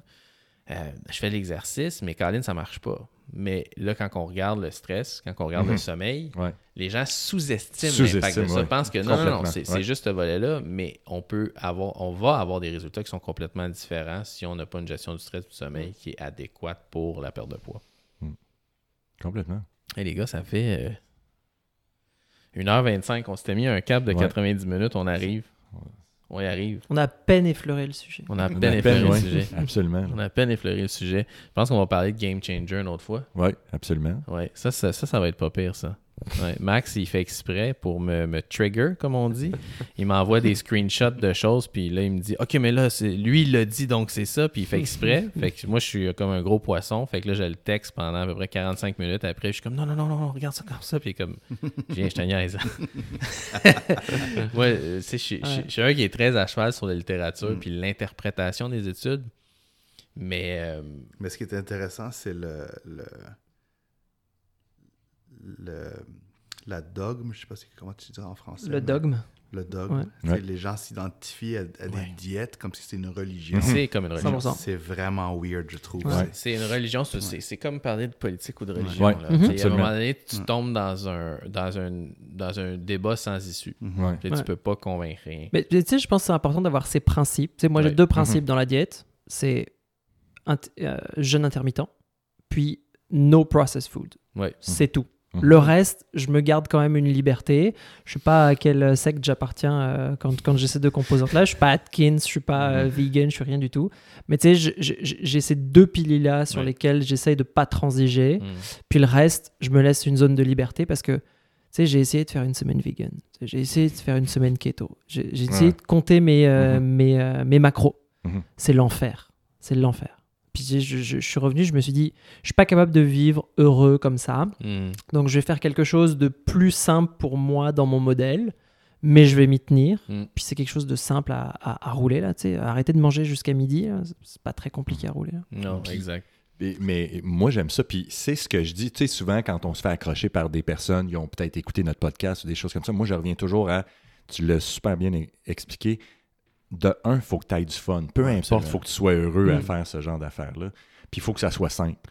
Puis, fait que, tu sais, pour tout ce qu'on vient de parler, là, tu sais, faut vraiment, oui, des fois, ça va changer une certaine routine. Il y a peut-être une certaine difficulté initiale, mais il faut que ça soit quelque chose de le fun. Mm. Puis il faut que ça 100%. soit quelque chose de simple. Puis Absolument. sincèrement, ça, souvent, ça, ça amène à, quelque- à des changements euh, Mm. petit à petit qui vont être super intéressants. Puis c'est un marathon, c'est pas une course. Tu sais, y aller. euh, le checklist, il peut être euh, genre à chaque jour une petite affaire de mieux. Mhm. Exact. Comme on dit au CrossFit, slow is smooth, smooth is fast. Exactement. Ça peut C'est s'appliquer. pas juste au CrossFit. C'est pas mal, je pense ça. Ouais. Je l'ai entendu au CrossFit. Tout revient au CrossFit. Tout revient. Tout, c'est c'est de là que ça part. Exact. Mais tu sais, je pense que c'est un exemple de s'identifier à justement une communauté puis de Mhm. dire, hey, I'm gonna roll with it, puis ça va donner des, des effets bénéfiques à long terme, ça c'est parfait. Mm. Mais je pense, je pense qu'on va, on dédiera un. En tout cas, moi, je veux dédier un 45 minutes sur la revue de la littérature qui ont passé dans Game Changer. Mhm. Puis Oui, de parfait. donner une vue objective. Parce que moi, honnêtement, là, je m'en fous là, si t'es vegan, végé et paléo. Mhm. Je- J'en ai, absolument rien à cirer. Parfait. Ce qui m'intéresse, c'est est-ce que tu es loin de la diète standard Mm. nord-américaine? Puis est-ce que tu euh, est-ce que as des habitudes de vie qui sont saines? Ouais. Mm. Parce que dans toutes ces études-là, puis ça peut être un peu l'intro à, à mon rant que je vais faire là-dessus, parce que je suis pas contre aucun type Mm. de diète, zéro. Moi, je suis contre de- d'exposer des faits, Mm. en fait, d'exposer des choses, puis de, de dire aux gens, des informer comme si c'était des faits. Mhm. De Avec dire- des vedettes. Puis des vedettes, de dire pour- ça c'est un fait, Mhm. regardez, là, on vous flash des études devant la face, on a un expert qui vient d'un tel, puis ça c'est des faits, puis là ça c'est vrai. Puis tu sais, c'est comme ça qu'il y a des gens à un moment donné qui croient que la vaccination, c'est pas bon. Mm. Puis c'est comme ça qu'à un moment donné, on pense que la Mhm. Terre est plate. Ça prend pas grand-chose. Ça prend juste un documentaire qui est bien monté, avec des gens qui ont de l'air crédibles, puis qu'on peut convaincre bien les gens. Parce que. de- Puis, puis- puis tu vas convaincre aussi des gens qui ont euh, d'un regard critique normalement Mhm. sur des choses. puis C'est facile de s'entraîner là-dedans. Mhm. Fait que je pense que de faire la revue critique Ouais, de, cette, de ce documentaire-là, d'un œil purement là, objectif. Parce que moi, comme je dis, j'ai pas de partie prenante là-dedans. Je pense que ça serait intéressant. Mhm. Puis J'aimerais bien qu'on se fasse un 45 minutes sur la Terre est plate aussi. Je pense qu'on a Ça aussi, ça pourrait pas mal de ça pourrait être- matière. ouais. Ouais. Ouais, on a pas mal de matière là-dessus. All right. Écoute, Puis, ah, puis tu voulais aussi. euh, on s'était Ben- dit c'était mi-novembre le prochain. euh, le prochain podcast, c'est mi-novembre. On va euh, accueillir une généticienne, ouais, euh, Madame Bolduc. ouais. Puis, on, ben, juste en passant, les gars, avant qu'on finisse ça, on voulait juste savoir, y a-tu quelque chose que vous avez toujours voulu savoir au niveau de votre génétique qu'on pourrait poser comme question? ouais. Y a-tu quelque chose de savoir On veut, on veut faire le thématique On sur, fait un vox pop. ouais, sur l'utilité Ouais. des tests offerts aux consommateurs en génétique. Mhm. Donc, on va faire une grosse revue de ça, puis un peu sur la génétique en général. Y a-tu quelque chose qui vous, euh, qui vous intéresse plus particulièrement dans, ces, dans ce qui est offert aux euh, consommateurs que vous voulez qu'on parle?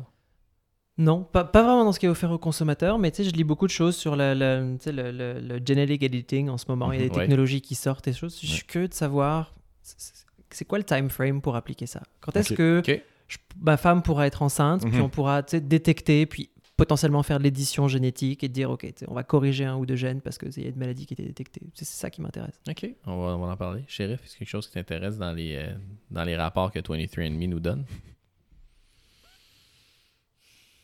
Euh, non, je trouve ça fascinant, mais j'ai pas encore trouvé de, de- autre que la, la- la curiosité intellectuelle. J'ai Mhm. jamais trouvé de- de- de- d'application pratique à ma vie.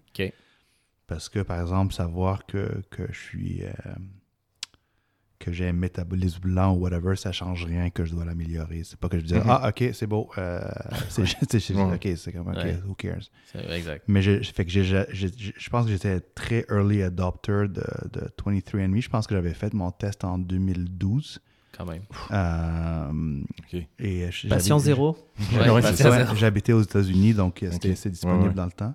Fait que ça fait, ça fait quand même longtemps que je Ouais. m'intéresse, puis je sais, je de temps en temps, puis des fois, ils me trouvent des euh, relatives, là, Ouais, des, des- relatives. des distant relatives, puis j'ai rencontré une couple de personnes, tu sais, on en a parlé au téléphone, genre vraiment, Ah, ouais, OK. ouais, vraiment, genre, I was mind blown que cette personne-là me trouve, puis que Ah, ouais. c'était vraiment cool. ouais. Euh, mais c'est juste c'est juste de la curiosité c'est pas Ouais. c'est pas Ok. tu sais, nothing Actionable useful fait, que, fait que j'aimerais savoir de votre podcast euh, s'il y a des choses qu'on peut Ouais, changer cool. vraiment dans notre vie on Excellent. va essayer de répondre à Puis ça. le podcast sera enregistré de chez Dialogue? Oui. Super Oui. Ça, nous c'est a cool. offert Ouais. une, euh, une salle. Sheriff, tu savais Nice. pas. Mais... non non good. Je vous fais confiance Mais ouais, on s'est pris une petite salle comme ça. On va être, euh, on va être à Montréal parce que Cool. là, euh, le monde ne le savent pas, mais on est, euh, on est euh, sur Chez la rive sud. Chez On est moi. chez toi. On est chez moi sur la rive sud. C'est pour ça qu'il y a un chien qui jappelle une fois de temps en temps en arrière. Hey, mais, on, on salue Fuzz. ouais, puis on vous remercie vraiment de vous être prêté Ouais. au jeu ce matin ou en fin d'avant-midi. Sérieusement, c'était vraiment super d'être avec vous. Oui, On s'en va s'entraîner ou on s'en va manger? ça va manger. Là. Good. All right. All right. Merci les gars. Merci, Merci, gars. guys. merci ciao Ciao.